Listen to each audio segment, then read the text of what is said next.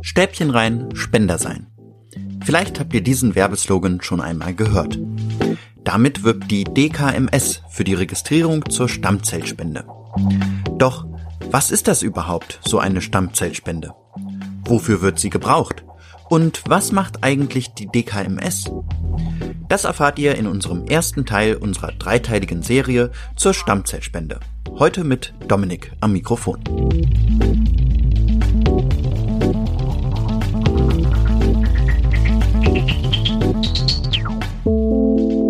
Medipod, der Podcast für Medizin. So, herzlich willkommen. Ich bin heute im Interview mit Emra. Hallo Emra. Hallo Dominik. Emra ist in der Unternehmenskommunikation bei der DKMS. Emra, kannst du erstmal dich vorstellen und dann schauen wir mal weiter. Ja, erstmal vielen Dank für die Einladung. Danke, dass ich dabei sein darf. Ich heiße Emra Kilic, bin bei der DKMS in der Unternehmenskommunikation tätig und dort äh, seit 2013 habe äh, zuerst in der Spenderneugewinnung angefangen. Das bedeutet, das ist die Abteilung, äh, die sich um die Neuaufnahme von Spendern kümmert. Das passiert ja sowohl online als auch vor Ort auf Aktionen, damit äh, möglichst viele Spender auch nachkommen und sich registrieren lassen. Und genau, jetzt bin ich halt in der Öffentlichkeitsarbeit, aber mache auch interne Unternehmenskommunikation, viel Medienarbeit mit Journalisten, aber auch mit anderen Stakeholdern, mit Unterstützern, damit das Thema Stammzellspende auch in der Öffentlichkeit bekannt wird. Ein sehr wichtiges Thema. Später werden wir nochmal auf die Registrierung eingehen und werden uns das vielleicht nochmal genauer angucken, was für Schritte man da beachten muss. Könntest du vielleicht erzählen, wie bist du überhaupt zur DKMS gekommen? Die DKMS war mir natürlich von der Werbung bekannt. Früher und auch heute gibt es ja diese großflächigen Plakate mit den Stäbchen, die kaum zu übersehen sind. Und ähm, so habe ich mich damals bei der DKMS beworben, weil ich äh, es für eine gute Sache halte, weil mich das einfach inhaltlich angesprochen hat. Ich war so eine Art Quereinsteiger damals. Ich habe eine journalistische Ausbildung, habe vorher in einem Redaktionsbüro gearbeitet und brauchte einfach mal nach zehn Jahren im Journalismus einfach mal einen Wechsel, wollte einfach einen sozialen Arbeitgeber mit einer guten, positiven Mission, wo man Menschen helfen kann. Und da war die DKMS genau die richtige Adresse. Man muss ja sagen, die DKMS ist eine äh, sehr wichtige äh, Organisation, auch für die Gesellschaft allgemein. Jetzt haben wir die ganze Zeit den Begriff DKMS äh, verwendet. Kannst du noch mal kurz erklären, wofür DKMS steht und was genau die Organisation eigentlich verfolgt für Ziele?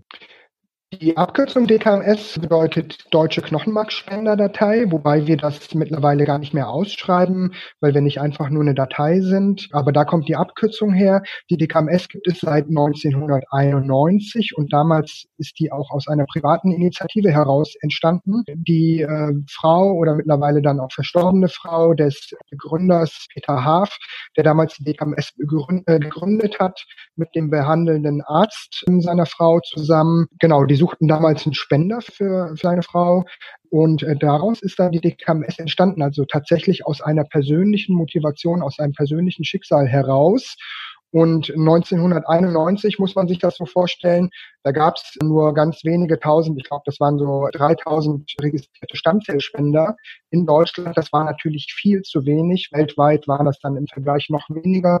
Das Thema war überhaupt nicht bekannt. Die Leute wussten gar nicht, was ist Blutkrebs, was ist diese Stammzellspende.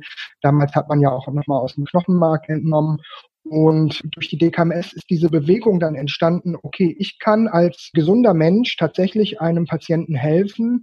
Und daraus ist die DKMS dann äh, entstanden und im Laufe dieser mittlerweile 29 Jahre immer größer geworden. Die Datei ist gewachsen und unser Ziel ist es, für jeden Blutkrebspatienten oder für jeden, der eine Stammzellspende benötigt, den passenden Spender zu finden. Genau, das ist die Motivation der DKMS hört sich ja sehr emotional gebunden auch an, also aus einer persönlichen Initiative heraus. Und ich kann mir gut vorstellen, dass das alles sehr aufwendig ist, was die Finanzen angeht. Wie finanziert sich denn die DKMS?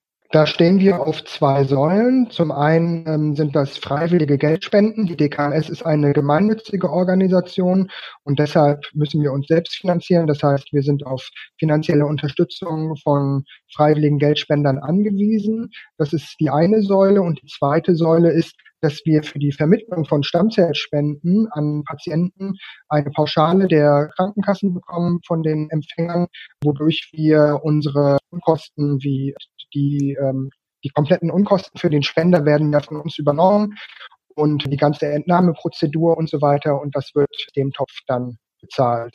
Genau, das sind so die zwei Säulen. Mhm. Und wie viele Mitarbeiter habt ihr und kann man bei euch auch ehrenamtlich mithelfen?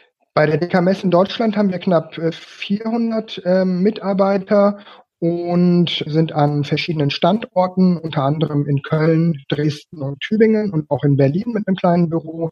In Dresden ist beispielsweise unser Labor, wo die Proben ausgewertet werden. Darüber hinaus sind wir natürlich auch froh über jede Unterstützung von Ehrenamtlern oder freiwilligen Helfern.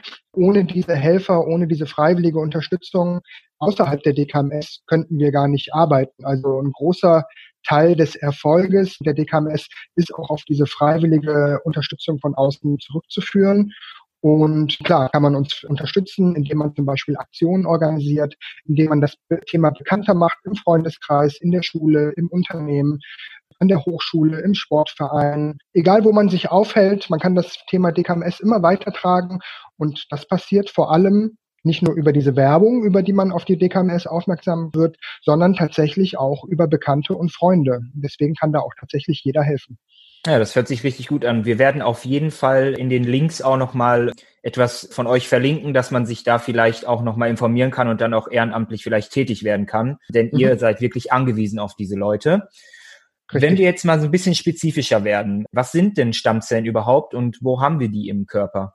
Stammzellen sind eigentlich so Vorläuferzellen für bestimmte Zelltypen, die sich im Knochenmark bilden oder die höchste Konzentration an Stammzellen befindet sich im Knochenmark. Das ist hinten im Beckenkamm vor allem vorzufinden und daraus entstehen dann zum Beispiel die Blutzellen. Also für die gesunde Blutbildung sind gesunde Stammzellen einfach wichtig und deswegen werden die zum Beispiel auch aus dem Knochenmark entnommen, damit der Patient dann später auch diese gesunden Stammzellen bekommt und eigenes, neues, gesundes Blut bildet. Und ohne Stammzellen würde es kein gesundes Blut geben und diese Zellen müssen auch ständig nachgebildet werden. Also aufgrund dieser Fehlfunktion brauchen wir praktisch neue Stammzellspender, die gesunde Stammzellen spenden. Kannst du auch vielleicht ein paar Erkrankungen nennen, die hauptsächlich darauf angewiesen sind? Genau, am bekanntesten oder am häufigsten ist das natürlich Blutkrebs. Und da die Unterform Leukämie, das haben wir, glaube ich, alle schon mal gehört. Äh, Leukämie ist die häufigste Blutkrebserkrankung. Da gibt es auch verschiedene Einmal die akute Form von Leukämie, die insbesondere bei Kindern oder Babys und Jugendlichen auftritt und bei älteren Menschen dann eher die chronische Leukämie, also ein chronischer Verlauf. Es gibt aber auch andere Erkrankungstypen. Das sind eigentlich alle Erkrankungen des blutbildenden Systems, kann man so zusammenfassen. Da gehört auch Thalassämie zu, Non-Hodgkin, auch Gendefekte zum Beispiel können auch mit gesunden Stammzellen behandelt werden. Genau, deswegen ist es weit mehr als nur Leukämie. Du hast jetzt ja auch verschiedene Altersklassen genannt. Kannst du denn pauschal sagen, wie alt ungefähr die Leute sind? Oder ist das wirklich eine Krankheit, die von, sagen wir mal, ganz jung bis wirklich ganz alt auftreten kann? Sie tritt tatsächlich von ganz jung bis ganz alt. Also das passiert auch bei neugeborenen Babys, kann schon Leukämie auftreten. Wobei man sagen muss, der größere Teil sind natürlich ältere Menschen. Das ist wie bei allen anderen Krebsarten genauso oder bei anderen Krebsformen, dass besonders ältere Menschen betroffen sind. Aber wie gesagt, es können auch Babys, Kleinkinder, Jugendliche sein, die genauso von Blutkrebs betroffen werden können. Und Blutkrebs ist sogar bei Kindern die häufigste Form von Krebs. Hm, interessant. Und wenn wir jetzt ja mal überlegen, dass wir wirklich die ganze Alterspalette abdecken, dann brauchen wir wahrscheinlich ziemlich viele Stammzellspender. Kannst du ungefähr eine Zahl nennen, wie viele Stammzellspender wir pro Jahr ungefähr benötigen? Ja, zumindest in Deutschland wissen wir, dass es knapp 39 oder knapp unter 40.000 Neuerkrankungen von Blutkrebs äh, gibt. Das schließt auch alle anderen Formen der Erkrankung des blutbildenden Systems mit ein. Also das ist nicht nur Leukämie. Man muss sich das so vorstellen, die Stammzellspende ist nicht die erste Therapieform, sondern meistens äh, wie bei anderen Krebserkrankungen auch die Chemotherapie, das heißt, es werden erstmal andere Therapieformen ausprobiert beim Patienten. Die Stammzellspende ist für die meisten Patienten dann aber, wenn die Chemotherapie jetzt nicht anschlägt, wenn der Krebs nicht besiegt werden kann, die letzte Möglichkeit oder die letzte Chance, wirklich diesen Blutkrebs zu bekämpfen. Also der letzte Strohhalm sozusagen. Und diese Patienten sind dann auf den Spender angewiesen. So im Jahr sind das knapp über 3000 Anfragen, die man bekommt für Patienten.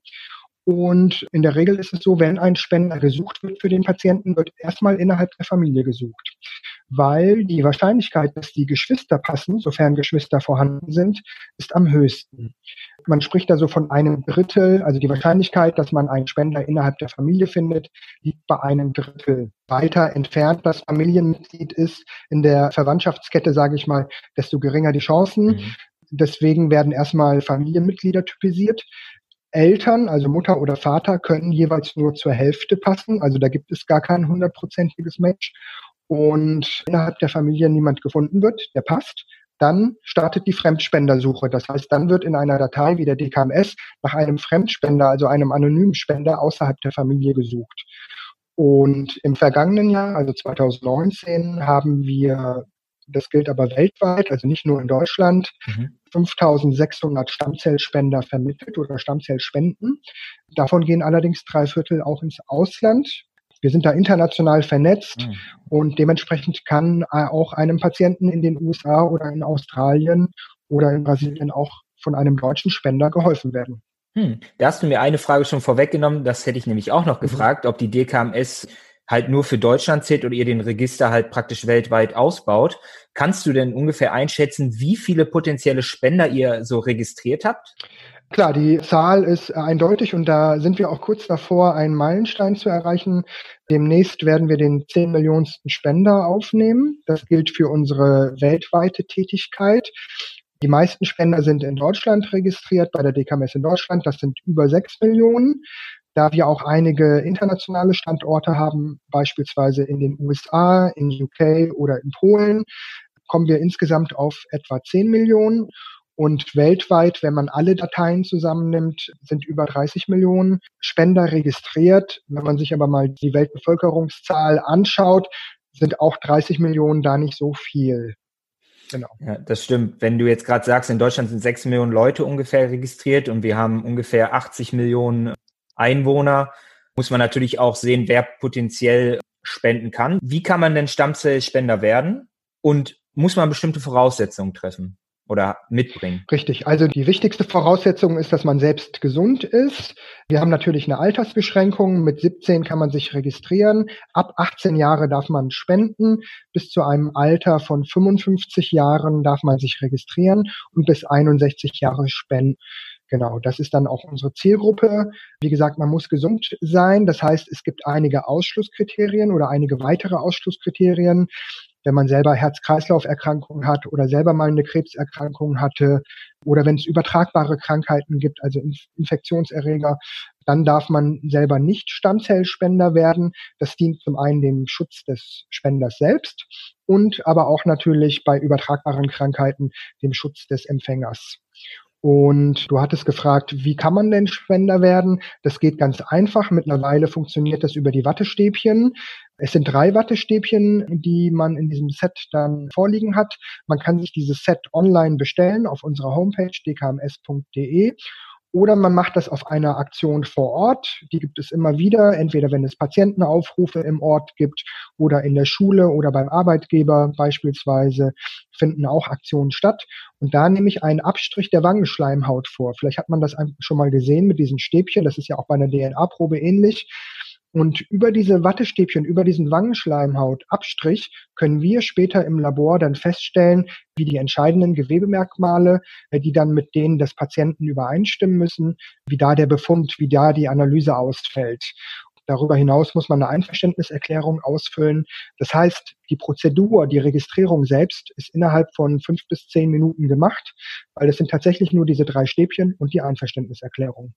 Das hört sich total simpel an. Ich selber habe hier auch noch ein Paket liegen, was ich nochmal als Video noch auch aufzeichnen werde. Ich werde das nochmal öffnen, werde zeigen, was da drin ist und dann auch allen Zuhörerinnen und Zuhörern auch einmal nochmal erklären und zeigen, wie einfach das eigentlich ist.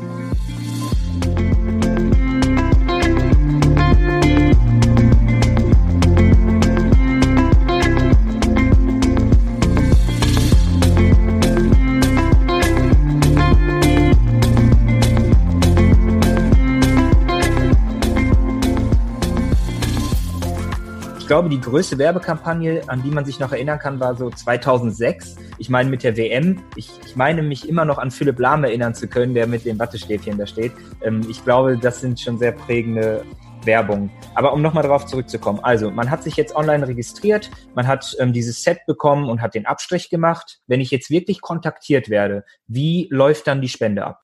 Also erstmal die Wahrscheinlichkeit, dass man kontaktiert wird, ist, sag mal, relativ gering, wenn man das jetzt prozentual sieht. Deshalb ist es auch wichtig, dass sich möglichst viele Menschen registrieren lassen, um die Wahrscheinlichkeit zu erhöhen, damit noch mehr Patienten die Chance auf ein zweites Leben haben. Und äh, wenn man von der DKMS dann kontaktiert wird, was auch einige Jahre dauern kann beispielsweise, dann muss man nochmal zur Voruntersuchung oder erstmal wird man natürlich gefragt, ob man überhaupt zur Spende bereit ist. Und dann gibt man nochmal Blut ab. Da wird nochmal auf Infektionserreger geguckt, übertragbare Krankheiten, ob man selbst gesund ist. Das nennen wir Bestätigungstypisierung. Das heißt, diese Probe geht nochmal ins Labor und auch nochmal ins Labor des Patienten, also des möglichen Empfängers, um da auch nochmal einen Abgleich zu schaffen, ob der Spender wirklich zu diesem Patienten passt. Nach diesen Voruntersuchungen wird dann Termin für die Stammzellspende selbst ausgemacht. Dafür gibt es in Deutschland in allen Regionen verteilt Entnahmekliniken oder Entnahmezentren, wo man spenden kann. In Dresden beispielsweise, in Köln, aber auch in Hamburg, in Stuttgart haben wir Entnahmezentren. Die Prozedur der Entnahme sieht dann so aus. Wir haben zwei verschiedene Entnahmeverfahren. Das erfahre ich natürlich vorher, welches dann angewandt wird. Die häufigere ist die periphere Stammzellspende. Das muss man sich ähnlich vorstellen wie bei einer Dialyse oder Plasmaspende. Ich liege ähm, dort etwa drei bis vier Stunden. Aus dem einen Arm wird über eine Kanüle Blut abgenommen läuft durch einen Zentrifugator, das heißt durch so einen Stammzellseparator, aus dem die gesunden Stammzellen rausgefiltert werden. Über den anderen Arm läuft das Blut zurück in den Körper und der Körper produziert eigene Stammzellen wieder nach. Dieser Vorgang dauert drei, vier Stunden. Das ist dieser Filterungsmechanismus, der in diesem Separator stattfindet. Und diese neuen Stammzellen oder diese herausgefilterten Stammzellen bekommt dann der Patient transplantiert. Und dieses Verfahren wird in 80 Prozent der Fälle angewandt. In 20 Prozent der Fälle ist es die Knochenmarkentnahme. Die findet weitaus seltener statt. Da haben wir es dann mit einer Vollnarkose zu tun. Da liegt der Spender auf dem Bauch. Wie ich anfangs beschrieben hatte, werden die Stammzellen dann aus dem Knochenmark, also aus dem Beckenkamm entnommen. Das dauert etwa eine Stunde. Der Spender ist dann unter Vollnarkose, bekommt die Prozedur, also diesen Eingriff dann auch nicht wirklich mit. Nach dem Eingriff hat man dann natürlich an der entsprechenden Stelle, aus der die Stammzellen entnommen wurden, so eine Art Wundschmerz oder wie bei einer Prellung. Das verheilt aber relativ schnell und man kann dann auch, ich sag mal, am nächsten Tag oder je nachdem, wie man sich fühlt, auch wieder Sport machen oder wieder arbeiten gehen. Und da gibt es jetzt keine Langzeitfolgen oder keine Nebenwirkungen. Genau. Das sind die beiden Entnahmeverfahren. Dankeschön dafür. Das heißt, wenn man eine Stammzellspende macht, dann hat man gar keinen langen Krankenhausaufenthalt. Also bei der peripheren Stammzellspende, also die aus der Kanüle, das ist tatsächlich so, dass ich drei, vier Stunden da bin, plus die Voruntersuchung, die auch in der Klinik stattfindet. Das heißt, ich muss zweimal anreisen, habe aber dort keinen stationären Aufenthalt, also übernachte dort nicht. Je nachdem jetzt, wie ich anreisen muss, muss ich vielleicht noch übernachten, aber die Entnahme muss ich nicht in der Klinik bleiben. Bei der Knochenmarkentnahme ist es so, ich reise einen Tag vorher an, dann sind die Entnahmen meistens am Vormittag und ich bleibe noch eine weitere Nacht zur Erholung. Genau, aber es ist kein längerer Krankenhausaufenthalt nötig. Und wenn ich jetzt für eine Nacht da bleiben muss oder halt auch mehrfach anreisen muss, wie regle ich das dann mit meinem Arbeitgeber? Bei dem Arbeitgeber ist man natürlich dann auch ein bisschen auf Kulanz angewiesen. Da helfen wir natürlich dann auch ein wenig nach, wenn der Spender dort nicht weiterkommt. Bei Selbstständigen ist es zum Beispiel auch so, dass er eine Pauschale erstattet bekommt für Verdienstausfall. Und genauso machen wir das auch bei Angestellten, also bei dem Arbeitgeber, dass wir da die Unkosten übernehmen, also zum einen für den Verdienstausfall oder für den Arbeitsausfall des Arbeitnehmers. Und natürlich für den Spender übernehmen wir auch die Anreisekosten und die Übernachtungskosten. Das heißt, für den Spender kommen, auf den Spender kommen keine Kosten zu. Also gibt's immer noch gar keinen Grund, nicht zu spenden. Emra, du hast mir im Vorfeld erzählt, dass du selber auch gespendet hast. Möchtest du da vielleicht etwas zu erzählen? Ja, und das ist gar nicht so lange her, tatsächlich vor zwei, drei Wochen. Damit rechnet man ja nicht unbedingt. Ich hatte ja vorhin erzählt, dass die Wahrscheinlichkeit, selbst Stammzellspender zu werden, gar nicht so groß ist. Jetzt habe ich die Quote gar nicht genannt. Also, dass man für eine Spende angefragt wird, da liegt die Wahrscheinlichkeit so bei etwa fünf bis zehn Prozent aller registrierten Spender werden mal angefragt. Aber tatsächlich spenden dann am Ende nur ein Prozent. Warum ist das so? Warum werden mehr Leute angefragt? Manchmal ist es so, dass mehrere Spender für einen Patienten passen. Dann äh, schauen wir einfach, wer am ehesten verfügbar ist oder wer der noch besser passendere Spender ist. Das hängt auch manchmal mit dem Körpervolumen zusammen, mit dem Alter, mit dem Geschlecht. Und da wird dann einfach nochmal entschieden, okay, dann wird der Spender bevorzugt. Und deswegen werden tatsächlich mehr Spender angefragt, als dann tatsächlich Spender dann auch zur Entnahme aufgerufen werden. Ja, und ich bin einer von diesen 100, sage ich mal, die tatsächlich dann äh, zur Spende aufgerufen wurden. Ich habe dann auch alles mitgemacht, die Bestätigungstypisierung, die Voruntersuchung, habe dann grünes Licht bekommen. Das ist ja auch immer ein gutes Gefühl, dass man selber gesund ist. Und ähm, am 20. April habe ich dann tatsächlich hier in Köln bei Celex, äh, Celex ist das Entnahmezentrum, mit dem wir in Köln zusammenarbeiten und äh, habe dann mit der peripheren Stammzellspende in, ich will nicht sagen Rekordzeit, aber relativ schnell in zweieinhalb Stunden diese Stammzellen dann gespendet. Man muss dazu sagen, dass man bei der peripheren Stammzellspende die Anzahl der Stammzellen im fließenden Blut äh, mobilisieren muss über einen Wirkstoff, der heißt GCSF. Das spritzt man sich, bei mir war das in die Bauchfalte, das kann man sich auch selber spritzen. Das macht man die vier, fünf Tage vor der Entnahme um die Anzahl der Stammzellen, wie gesagt, zu mobilisieren, die dann später entnommen werden. Und bei mir ging das dann in zweieinhalb Stunden, die Entnahme selbst. Und danach ist man zum einen natürlich ein bisschen platt, aber auch natürlich ist eine total aufregende Erfahrung. Und ich bin froh, dass ich sie jetzt auch mal machen durfte. Das hört sich sehr gut an und man hat ja auch das Gefühl, dass man jetzt potenziell jemanden das Leben gerettet hat oder jemanden ein neues Leben schenken kann. Was vielleicht noch ganz interessant ist, wenn man jetzt gespendet hat, können sich Spender und Empfänger kennenlernen oder ist das anonym und bleibt das auch für immer anonym? Also im Vorfeld der Spende, das heißt, wenn ich zur Spende aufgerufen werde, bleibt es erstmal anonym. Das heißt, vorher, vor der Entnahme erfahre ich gar nichts über den Empfänger. Ich denke, das ist auch ganz gut so, damit ähm, tatsächlich da zum einen nicht irgendwie das Kopfkino losgeht. Es gibt auch tatsächlich, ich plaudere jetzt mal ein bisschen aus dem Nähkästchen, es gibt ja auch Menschen, die sagen, okay, für das Nachbarskind würde ich spenden, aber für einen fremden Menschen nicht. Oder ich würde nur für einen Deutschen spenden. Oder ich würde nur für ein Baby spenden. Um dem so ein bisschen vorzubeugen, bleibt das natürlich im Vorfeld anonym. Nach der Spende selbst erfahre ich, dass Alter oder das ungefähre Alter des Empfängers, das Geschlecht und das Zielland. Bei mir war es zum Beispiel ein erwachsener Mann in Frankreich, der meine Stammzellen bekommen hat. Mehr weiß ich im Moment auch über den Patienten nicht.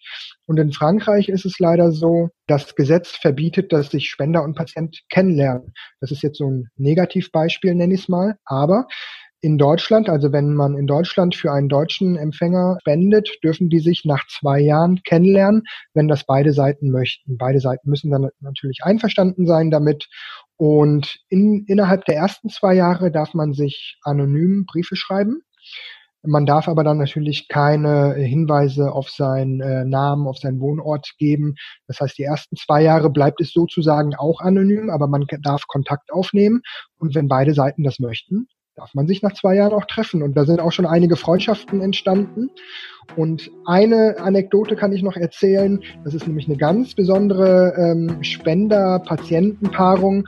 Es gibt tatsächlich einen Spender, der seine Empfängerin dann später geheiratet hat. Das kann ich mir gar nicht vorstellen. Wahnsinn. Diese Geschichte haben wir letztes Jahr gehört. Das Paar war inzwischen auch schon im Fernsehen. Bei einer ZDF-Sendung haben die ihre Geschichte erzählt.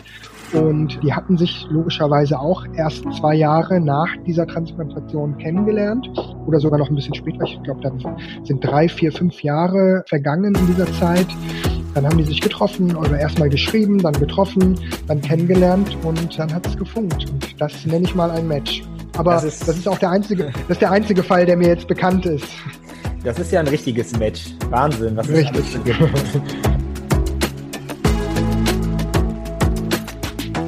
Nochmal auf die Briefe zurück. Also in den ersten zwei Jahren kann man sich Briefe schreiben und die werden mhm. wahrscheinlich dann vorher noch kontrolliert, weil du ja gesagt hast, dass man bestimmte Daten nicht preisgeben darf.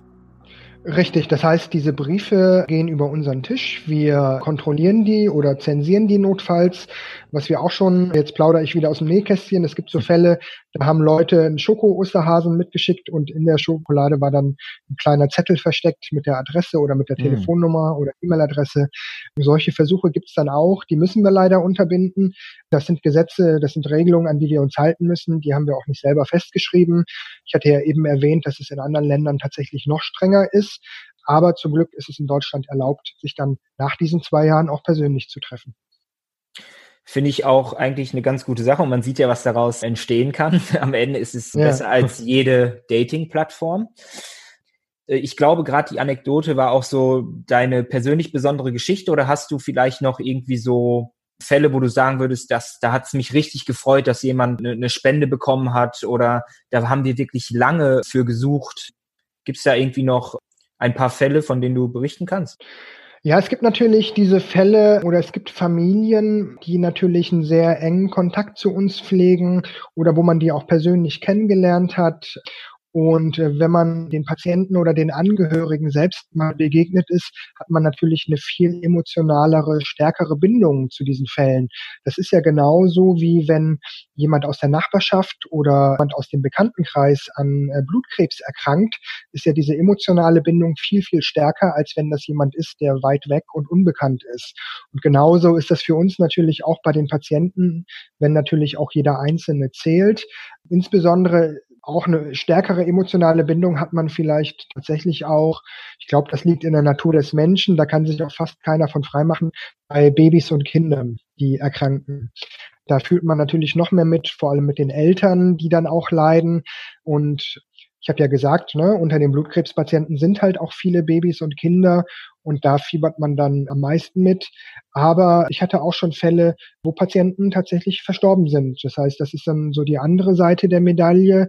Wir hatten mal einen Aufruf für einen Patienten aus der Nähe von Dortmund, der dringend einen Stammzellspender gesucht hat. Ich weiß gar nicht mehr, ob er noch transplantiert wurde oder ob kein Spender gefunden wurde. Das ist ein paar Jahre her. Ich habe dann aber irgendwann äh, seine Frau angerufen und wollte einfach wissen, wie es ihrem Mann geht und erhielt dann die Nachricht, dass er inzwischen verstorben sei. Auch diese Fälle gibt es, wenn kein Spender gefunden wird oder wenn der Körper die gesunden Stammzellen nicht angenommen hat.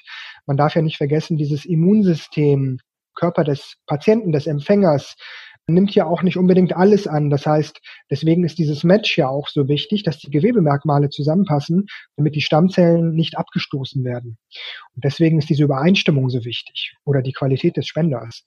Und ja, diese traurigen Fälle haben wir auch. Und wir haben natürlich auch einige Patienten, da fällt mir der Marlon ein, Zudem gab es vor ein, zwei Jahren so einen Film, der auch im TV-Spot lief, und äh, wenn dann so ein Kind einfach davon erzählt, wie es den Blutkrebs besiegt hat, ja, das nimmt einen natürlich total mit. Äh, total. Und jetzt, wo du auch von dieser ganzen Emotionalität sprichst, wie, wie gehst du damit um, auch wenn du jetzt solche Nachrichten bekommst? Die Familien melden ständig bei dir und ihr versucht Leute zu generieren. Macht dich das auch ein bisschen, naja, ich will jetzt nicht böse sagen, aber so ein bisschen stutzig, dass du denkst, warum registriert sich nicht jeder. Das ist ja so einfach und man kann eigentlich so schnell und so einfach äh, jemandem helfen und dann fragt man sich ja schon, ja, warum passiert das nicht? Ja, erstmal, was die Patientenseite angeht, ist es tatsächlich so, wenn jemand von Blutkrebs betroffen ist, das erreicht einen tatsächlich, wie bei vielen Krebserkrankungen, tatsächlich aus dem Nichts. Man wird aus dem, auf dem falschen Fuß erwischt. Man denkt, man ist gesund und das passiert ja auch Sportlern oder, wie gesagt, auch Kindern. Leute, die ansonsten gesund sind. Das heißt, Blutkrebs kann jeden treffen. Und was wir dann halt mitbekommen ist, dass es den Familien den Boden unter den Füßen wegreißt. Also nicht nur beim Patienten selbst, der natürlich dem mehrere harte Monate bevorstehen, wo er diesen Blutkrebs bekämpfen muss, was ja mit der Chemotherapie dann beginnt, was wirklich keine leichte Phase für diesen Patienten ist und was die Familienangehörigen dann da auch mitmachen. Bei Kindern muss man sich das vorstellen oder bei Jugendlichen, die können dann teilweise ein Jahr gar nicht mehr in die Schule gehen, ne, weil sie im Krankenhaus sind oder weil sie vor Infekten aufpassen müssen. Also ne, die tragen dann, jetzt kennen wir das mit dem Mundschutz, das kennen Blutkrebspatienten schon lange, ne, die ähm, mhm. dann auch einen Mundschutz tragen müssen, weil ihr Immunsystem natürlich viel anfälliger ist. Das heißt, für die Patientenfamilien, ja, stellt sich dann alles auf den Kopf in dieser Zeit. Und das mitzubekommen und dass man weiß, es kann tatsächlich jeden treffen und es kann plötzlich ins Leben so reinkommen, das nimmt einen auf jeden Fall total mit. Und die zweite Frage, die du gestellt hast, ist, okay, warum registrieren sich dann nicht mehr Menschen als Stammzellspender? Ich glaube, ich würde das nie wie einen Vorwurf formulieren, weil man hat mit genug Sorgen oder eigenen Sorgen im äh, Alltag zu kämpfen. Jetzt ist es die Corona-Pandemie. Und es geht, solche Themen gehen auch im Alltagsstress manchmal einfach unter. Und wir haben die Erfahrung gemacht, ich habe ja eben auch das Beispiel genannt, wenn im Bekanntenkreis jemand erkrankt oder im Freundeskreis, in der Familie sogar, dann wird man für dieses Thema natürlich viel, viel anfälliger. Das heißt, man fängt an, sich mit dem Thema Blutkrebs oder Stammzellspende zu beschäftigen. Wir kennen das ja auch mit der Organspende zum Beispiel. Ne? Wenn das in den Medien ist, wenn man das in den Nachrichten hört, denkt man, oh, Organspende, ganz wichtig. Und sobald ich den Fernseher ausschalte, einen Tag später habe ich wieder vergessen, worum es geht und warum das eigentlich so wichtig ist. Deswegen kann man da den Leuten, glaube ich, keinen Vorwurf machen, aber umso wichtiger ist es, darüber zu sprechen, damit es immer wieder bei den Leuten ankommt. Ich habe ja 2013 bei der DKMS angefangen und ich habe mich auch erst 2013 registrieren lassen. Ich kannte die Werbung vorher auch schon. Ich wusste, worum es geht, aber es geht im Alltagsstress auch manchmal unter. Und umso wichtiger ist es, wenn man selbst sich diesem Thema angenommen hat, tatsächlich das auch seinen Bekannten und Freunden und Arbeitskollegen zu erzählen, damit dieses Thema immer weitergetragen wird und bekannt wird. Das ist ganz wichtig, diese Öffentlichkeitsarbeit. Deswegen ist dieser Podcast auch natürlich äh, eine super Gelegenheit, einfach darüber zu sprechen, weil ich glaube, viele haben schon davon gehört oder auch noch nicht. Für viele ist das auch ganz neu, das darf man auch nicht vergessen. Wenn man das Leuten erzählt, hey, kennst du die DKMS, Stammzellspende, ganz einfache Möglichkeit, Menschen äh, zu helfen. Viele haben auch davon noch nicht gehört. Ne? Also das darf man auch nicht vergessen. Und genau, deswegen ist es wichtig, immer wieder darüber zu reden. Vielen Dank. Das waren richtig schöne Sätze zum Abschluss und ich glaube, das kann man so unterstreichen. Emra, ich bedanke mich herzlich bei dir für dieses Interview, dass du uns wirklich schöne Einblicke gegeben hast und uns einiges über die DKMS erklärt hast und vor allen Dingen auch ein paar schöne Geschichten aus deinen Nähkästchen geplaudert hast. Ich wünsche dir noch einen wunderschönen Tag und vielen, vielen, vielen Dank. Danke Dominik für die Einladung, danke für die interessanten Fragen und ich hoffe auf regen Zuspruch und ja, wünsche dir auch alles Gute. Dankeschön. Medipod. Jeden ersten und dritten Mittwoch im Monat. Überall, wo es Podcasts gibt.